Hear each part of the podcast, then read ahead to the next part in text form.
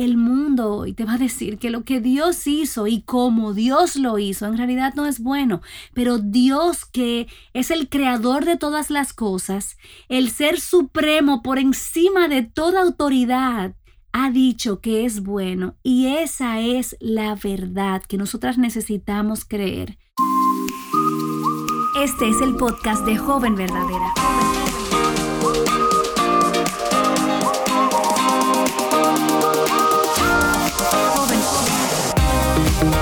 Chicas, yo soy Betsy Gómez, aquí con mi voz de podcast, como dice mi hijo Samuel. Mil gracias por conectarte con nosotras. Es un gozo para nosotras saber que hay jóvenes que quieren conocer más de Cristo, instruirse en sus caminos y crecer para permanecer firme en Él. Bueno, en el episodio pasado iniciamos una serie que, como te dije, anticipamos que va a ser un poco más larga de lo normal, pero sabemos que va a ser de mucha bendición para ti. Vamos a hablar acerca de la feminidad bíblica durante las próximas semanas y en el episodio anterior yo quise abrirte mi corazón para que supieras cuál ha sido mi jornada con relación a este tema y si tú no has escuchado ese episodio, te invito a que lo escuches, que vayas a la página Aviva Nuestros Corazones en la sección podcast, ahí vas a encontrar Joven Verdadera y el episodio se llama Un llamado de alerta. Ahí compartí contigo mi testimonio acerca de la gracia de Dios al abrir mis ojos para que me diera cuenta que yo había creído las mentiras del mundo acerca de la feminidad. Yo pensaba que tenía el derecho de establecer las reglas del juego de mi vida y que podía decidir cómo expresar mi feminidad de acuerdo a lo que me dictara mi corazón. Y la verdad es que si escuchaste este episodio y bueno, a lo mejor dices, bueno, no me identifico tanto porque no soy madre, eh, no tengo hijos. Déjame decirte que la mayoría de las mentiras que creí, las creí precisamente en la edad en la que te encuentras. Así que en este momento que lo creas o no, estás siendo muy, muy vulnerable a todas las mentiras y a la cosmovisión de este mundo, a la manera de pensar de esta generación. Y nosotras necesitamos contrastar esa sabiduría del mundo con lo que Dios ha dicho de sí mismo, de nosotras, de nuestro propósito. Y por eso, al final del episodio anterior, yo te retaba que pusieras, que pusiéramos en la mesa ¿Qué, ¿Qué, crees tú acerca de todas esas cosas y la contrastaras con la palabra de Dios? Al final del día, la feminidad bíblica no es un molde que nos encaja a todas las mujeres para que luzcamos iguales, eh, todas como si fuésemos cortadas por el mismo patrón. No, no, no, no, no. Se trata de algo muchísimo más grande, algo más trascendente. Así que, una vez más, quiero decirte y quiero invitarte, retarte a que compruebes si tus ideas y tus convicciones son formadas por el mundo o por la palabra de Dios, porque los riesgos y las implicaciones son gigantes.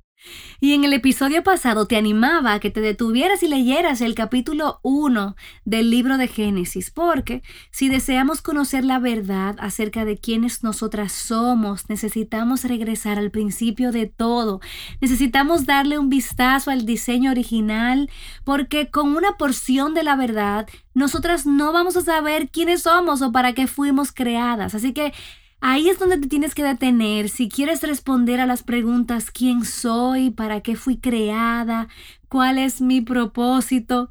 Elizabeth Elliot dijo, para aprender lo que significa ser mujer, debemos comenzar por aquel que la hizo. Entonces, por eso nosotras queremos detenernos en este momento y acercarnos de una manera panorámica si queremos saber quiénes somos, primero necesitamos conocer quién es Dios, conocer su carácter, su plan para el hombre, para la mujer, porque al final de cuentas, y grábate esto por favor, tu feminidad es mucho más grande que tú. La escritura revela el plan original de Dios para el hombre y la mujer, así que Abre tu Biblia, enciende tu Biblia si la tienes en formato digital en Génesis 1. Y en este momento no nos vamos a montar en el carro de Dr. Brown, sino que vamos a dar un paseo en helicóptero. Así que entra conmigo a este helicóptero y vamos a ver el panorama general de la creación Vamos a ver ahí en estos primeros capítulos de Génesis. Vamos a concentrarnos hoy en el capítulo 1. Vamos a ver los detalles de esta narrativa y permite que la palabra de Dios te asombre, como si la estuvieras leyendo por primera vez. Si es necesario, es un alto. Pon este podcast en pausa para que ores al Señor y le digas, Señor, Abre mi corazón, abre mis ojos para que yo pueda verte, para que yo pueda conocerte en tu palabra.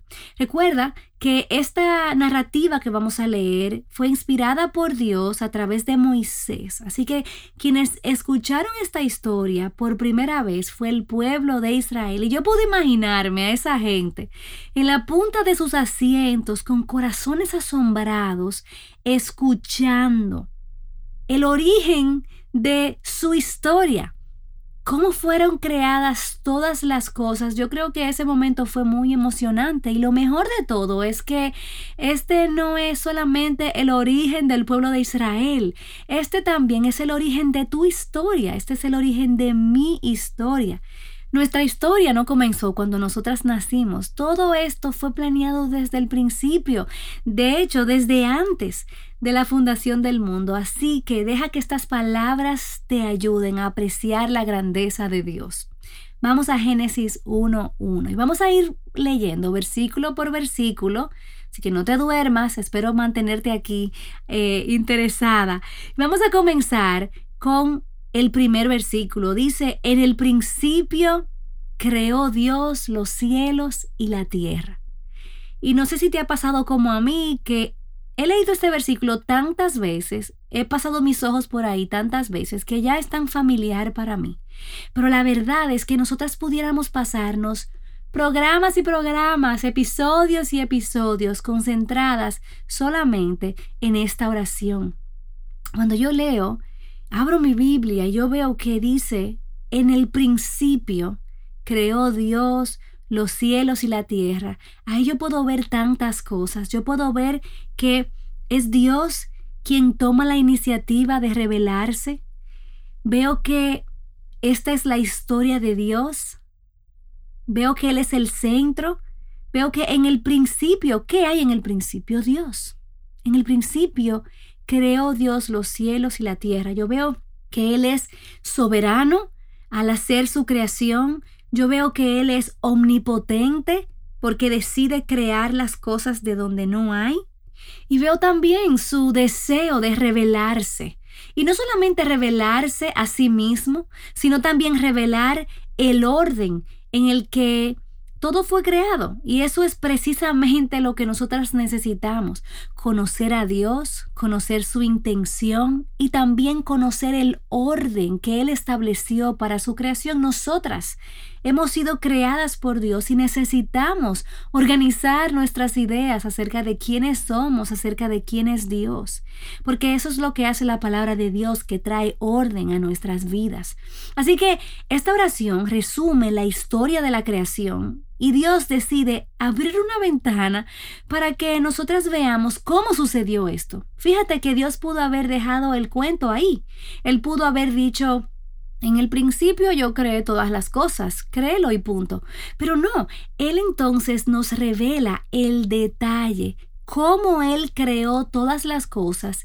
Y esto no está ahí simplemente por pura coincidencia. Él lo ha revelado para que nosotras veamos patrones para que veamos cómo Él obra, para que veamos el por qué creó las cosas como las creó, por qué nos creó a nosotras como nos creó. Entonces en el versículo 2 dice, y la tierra estaba desordenada y vacía. Marca esas dos palabras ahí. Y las tinieblas estaban sobre la faz del abismo y el Espíritu de Dios se movía sobre la faz de las aguas. Y dijo Dios, sea la luz y fue la luz. Wow, no pasemos por alto el hecho de que Dios solamente dio su palabra y las cosas fueron creadas justamente como Él las decidió. Su palabra dijo, sea la luz y fue la luz. Y el versículo 4 dice, y vio Dios que la luz era buena. Vamos a ir viendo cuántas veces se repite este concepto. Bueno, vio Dios que era bueno. Cuando Dios quiere que nosotras prestemos atención a algo. Vemos que en la palabra se repite muchas veces. creando un énfasis para que podamos ver la intención de Dios, para que nosotras prestemos atención. Y dice, y separó Dios la luz de las tinieblas, y llamó Dios a la luz día. Dios le pone un nombre a lo que está creando, y a las tinieblas llamó noche, y fue la tarde y la mañana un día. Y luego dijo Dios, hay expansión en medio de las aguas y separe las aguas de las aguas. Vemos a Dios organizando aquello que había creado. E hizo Dios la expansión y separó las aguas que estaban debajo de la expansión de las aguas que estaban sobre la expansión. Y fue así. Y llamó Dios a la expansión cielos y fue la tarde y la mañana del día segundo. Dijo también Dios, júntense las aguas que están debajo de los cielos en un lugar y descúbrase lo seco. Y fue así. Vemos a Dios organizando. Y llamó Dios a lo seco tierra y a la reunión de las aguas llamó mares. Y vio Dios que era bueno. Marca eso también por ahí y a lo mejor te puedes estar preguntando, ¿qué tiene que ver esto con mi feminidad? Bueno, espera, sé paciente. En el versículo 11, síguenos, dice, después dijo Dios, produzca la tierra hierba verde, hierba que dé semilla. Y también resalta esa palabra, semilla, porque esta hierba no iba a dar lo que ella quisiera, lo que ella decidiera, iba a dar semilla. Dios lo estableció ahí. Árbol de fruto que dé fruto según su género. Anota también eso por ahí, que su semilla está en él sobre la tierra y fue así. Produjo pues la tierra hierba verde, hierba que da semilla según su naturaleza y árbol que da fruto cuya semilla está en él según su género. ¿Te das cuenta? Dios crea hierba que da un tipo de semilla según su naturaleza, un árbol que da fruto cuya semilla en él da también fruto según su género, Dios dispone que sea así y así fue. Ahí no vemos a los árboles tomando decisiones de qué hacer, ahí, no vemos a la hierba tomando decisiones de qué hacer, vemos el orden de Dios, vemos el patrón con el que Dios ha creado todas las cosas. Y luego dice otra vez, señálalo, y vio Dios que era bueno. Dios está haciendo énfasis para que veamos que todo lo que Él ha hecho en ese orden, es bueno. Y fue la tarde y la mañana del día tercero. Sigue en el versículo 14.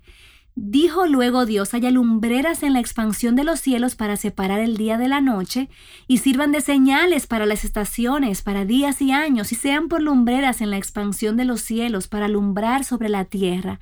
Y fue así, como Dios había dicho. En el 16 dice, e hizo Dios las dos grandes lumbreras, lumbrera mayor para que señorease en el día y la lumbrera menor para que señorease en la noche, hizo también las estrellas. Y las puso Dios en la expansión de los cielos para alumbrar sobre la tierra, y para señorear en el día y en la noche, y para separar la luz de las tinieblas. Ahí no vemos que una lumbrera dijo, no, no, no, no, no, yo quiero hacer lo que yo quiera. ¿Por qué me pones en el día o por qué me pones en la noche? Vemos que simplemente, así como Dios dijo que iba a ser hecho, así fue. Y finalmente en ese versículo 18, él termina diciendo, y vio Dios que era bueno. ¿Lo ves otra vez ahí? Todo lo que Dios ha hecho es bueno. En el 19 dice, y fue la tarde y la mañana del cuarto día. Dijo Dios, Produzcan las aguas seres vivientes y aves que vuelen sobre la tierra en la abierta expansión de los cielos. Y creó Dios los grandes monstruos marinos y todo ser viviente que se mueve, que las aguas produjeron según su género y toda ave alada según su especie. Una vez más, y vio Dios que era bueno. Dios los bendijo, diciendo fructificad, multiplicaos y llenad las aguas en los mares y multiplíquense las aves en la tierra. Y fue la tarde y la mañana el quinto día. Luego dijo Dios, produzca la tierra seres vivientes, según su género. ¿Te recuerdas que también lo habíamos escuchado eso antes? Según su género. Bestias, serpientes, animales de la tierra, según su especie. Y fue así. Ninguna parte de la creación decidió qué hacer después que Dios le dio la orden de lo que había de ser creado. Simplemente fue como Dios había dicho. E hizo Dios animales de la tierra según su qué, su género, en orden, y ganado según su género, y todo animal que se arrastra sobre la tierra según su especie. Cada cosa tenía su categoría, Dios había hecho todo según su género, según su especie, y finalmente en ese versículo 25 dice, y vio Dios que era bueno. Y aquí llegamos al 26, que es el clímax de esta historia. Dice, entonces dijo Dios, hagamos al hombre a nuestra imagen, conforme a nuestra semejanza.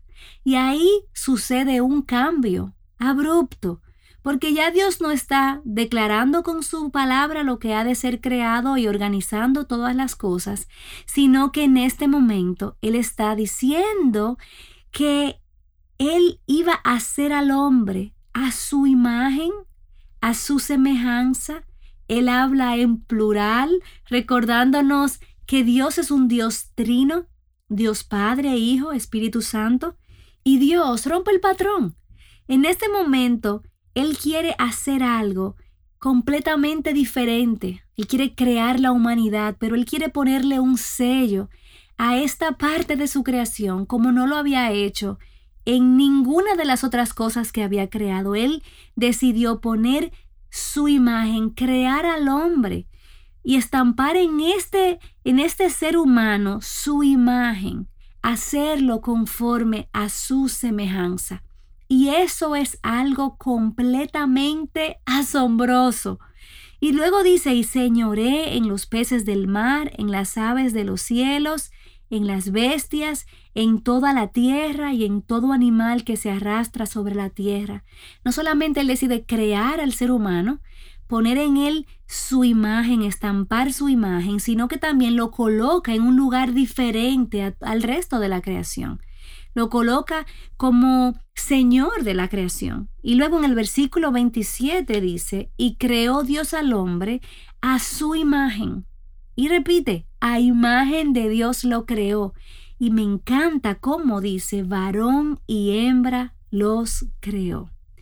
Me encanta cómo, al igual que Génesis 1, versículo 1, que dice todo lo que iba a pasar en un resumen y creó Dios los cielos y la tierra. En el principio creó Dios los cielos y la tierra. También en el versículo 27 vemos como un resumen de cómo Dios creó al hombre y a la mujer. Dice, creó al hombre a su imagen y semejanza al ser humano y que los creó varón y hembra. Me encanta cómo él resume eso, pero luego entonces, él continúa diciendo, y los bendijo Dios y les dijo, fructificad Multiplicaos, les dio propósito. Llenad la tierra y sojuzgadla, enseñoread en los peces del mar, en las aves del cielo, en todas las bestias que se mueven sobre la tierra. Y dijo Dios, He aquí yo os he dado toda planta que da semilla, que está sobre la tierra, y todo árbol en que hay fruto que da semillas, os serán para comer. Y a toda bestia de la tierra, y a todas las aves del cielo, y a todo lo que se arrastra sobre la tierra en que hay vida, toda planta verde les será para comer. Y fue así. Y luego en el versículo 31 dice, y vio Dios todo lo que había hecho, y he aquí era bueno en gran manera, y fue la tarde y la mañana el sexto día. Fíjate cómo Dios viene diciendo que todo lo que Él ha hecho es bueno, todo lo que Él ha hecho es bueno, pero cuando él culmina su creación y crea al hombre y la mujer, los crea de una manera completamente diferente del resto de todo lo creado. Dice que esto fue bueno en gran manera. Entonces tú te puedes estar preguntando, Betsy, pero ¿por qué estás aquí como una abuelita leyéndome historias del pasado? Quiero hacerlo contigo para que vayamos paso a paso para que veas que esto no es algo aislado de tu historia. Este es el inicio de la historia de la humanidad. Es el inicio de tu historia. Es el inicio de mi historia. Y aquí vemos tantas cosas. Vemos como esto fue escrito para el pueblo de Dios. Esto fue escrito para Israel. Vemos a un Dios soberano, diseñador.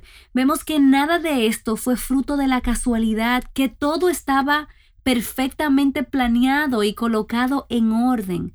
Vemos un propósito y una función para cada cosa que Dios ha creado. Vemos que por ejemplo, como vimos en el versículo 12, hierba que da semilla y árbol que da fruto, que da semilla según su género. Y ese patrón no es interrumpido por la decisión de que la semilla quiere de repente ya no quiere ser de mango, sino que quiere ser de otra cosa. No vemos todo funcionando de acuerdo al orden de Dios. Vemos cómo Dios puso lumbreras y les dio una función para que una alumbrara de día, para que una sirviera para la noche. Vemos seres vivientes en el versículo 24 que se reproducían según su género, según su especie. Vemos que todo eso era bueno. ¿Tú te diste cuenta cuántas veces se repetía que Dios llamaba a lo que él había hecho que era bueno? Yo noté siete veces. Así que Fíjate, esto es importante. ¿Por qué? Porque el mundo hoy te va a decir que lo que Dios hizo y como Dios lo hizo en realidad no es bueno. Pero Dios que es el creador de todas las cosas, el ser supremo por encima de toda autoridad, ha dicho que es bueno y esa es la verdad que nosotras necesitamos creer. También vimos en estos versículos que la creación de la mujer y del hombre fue una creación tan personal de parte de Dios, tan distintiva. Vemos cómo los crea a su imagen, vemos cómo estampa en ellos su semejanza. Entonces, es maravilloso ver aquí en esta micronarrativa que luego en el capítulo 2 vamos a ver con muchísimo más detalle que Dios crea a la humanidad, el ser humano, varón y hembra. De manera que no hay distinción entre ellos en cuanto a la imagen de Dios, no hay distinción entre ellos en cuanto a su dignidad y su valor delante de Dios. Entonces es maravilloso ver que tanto el hombre como la mujer fueron creados a la imagen de Dios y vemos como ambos fueron creados y colocados en un lugar especial en el orden de la creación, por encima de los animales y todo lo creado, cómo les asignó tareas para que fueran fructíferos y se multiplicaran. Y a veces pasamos esos detalles por alto, pero cómo esta pareja se iba a fructificar. No solamente que Él los había creado, Él les había dado órganos, Él había creado sus cuerpos de manera muy distintiva y cada uno de sus cuerpos iba a tener una función completamente diferente en ese llamado de ser fructíferos. Y eso lo vamos a ver más adelante. Pero yo lo que quiero que tú te detengas a ver es cuáles son las semillas de verdad que hay aquí Dios no creó dos hombres, Dios no creó dos mujeres. ¿Tú no crees que al igual que las plantas, que los animales, ellos se reproducían según sus semillas, según su género. Ellos no tomaban decisiones arbitrarias de cómo ellos querían continuar reproduciéndose. Sin embargo, eso es lo que vemos hoy en día. En nuestra generación vemos que el hombre y la mujer quieren decidir y definir qué hacer con su sexualidad, qué hacer con sus órganos eh, sexuales. Sin embargo, aquí vemos que Dios creó al hombre y la mujer de manera muy específica y vemos que el género en toda la narrativa desde el principio de este capítulo, que el género es importante. Y nosotras necesitamos prestar atención porque vivimos en una sociedad que quiere borrar esas líneas. Vemos que a ambos les da una misión, les da un propósito y Él provee todo lo que necesitan para su sustento. Así que recuerda, cuando Dios declaró que al crear al hombre y a la mujer, Él había hecho algo bueno en gran manera, eso quiere decir que el hecho de que tú y yo hayamos sido creadas a la imagen de Dios es bueno y en gran manera y debe ser parte vital de lo que define nuestra identidad. Tenemos que ver también que en ese momento Dios estaba creando el matrimonio unió a un hombre y a una mujer. Entonces vemos que el diseño del matrimonio y luego les eh, ordenó que se fructificaran. Entonces, también la procreación de los hijos también es bueno en gran manera y vemos a un Dios satisfecho con su creación porque todo lo que Él ha dicho es bueno.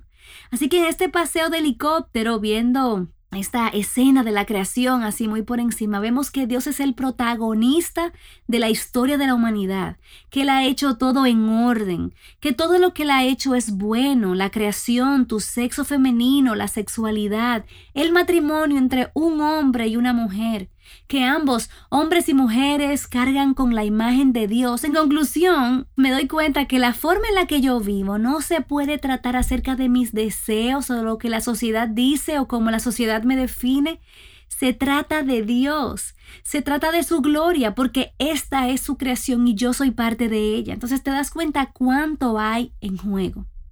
Lo que la sociedad quiere trivializar haciéndote creer que tú puedes decidir tu inclinación sexual o tu identidad sexual en realidad tiene una implicación cósmica. Nuestras vidas se tratan de Dios y el llamado que tiene todo ser humano para vivir para la gloria de su Creador y ahí se encuentra el gozo que todas nosotras anhelamos. Si Dios te ha traído convicción en alguna área de tu vida, en este paseo de helicóptero que hemos hecho por Génesis 1, no pases rápidamente la próxima actividad. No te vayas de una vez a Instagram o a revisar tu correo. Toma un momento para responder y arrepentirte o para darle gracias por su diseño, para alabarle. El reto de esta semana es que te sumerjas en el próximo capítulo nos vamos a bajar del helicóptero y vamos a dar un paseo por el lugar de los hechos para ver los detalles de la creación del hombre y la mujer más de cerca. Ahí vamos a ver, ya vimos que la mujer y el hombre son iguales en cuanto a su dignidad, su valor. Ambos fueron hechos a la imagen de Dios. Ahora en el capítulo 2 vamos a ver cuáles son las diferencias entre el hombre y la mujer. Así que marina tu corazón en el capítulo 2, sumérgete ahí resalta las cosas que te llaman la atención y nos vemos la próxima semana. Bueno, en realidad nos escuchamos la próxima semana. Dios te bendiga. Joven Verdadera es un ministerio de alcance de Aviva Nuestros Corazones. Para más recursos como este, visítanos en avivanuestroscorazones.com.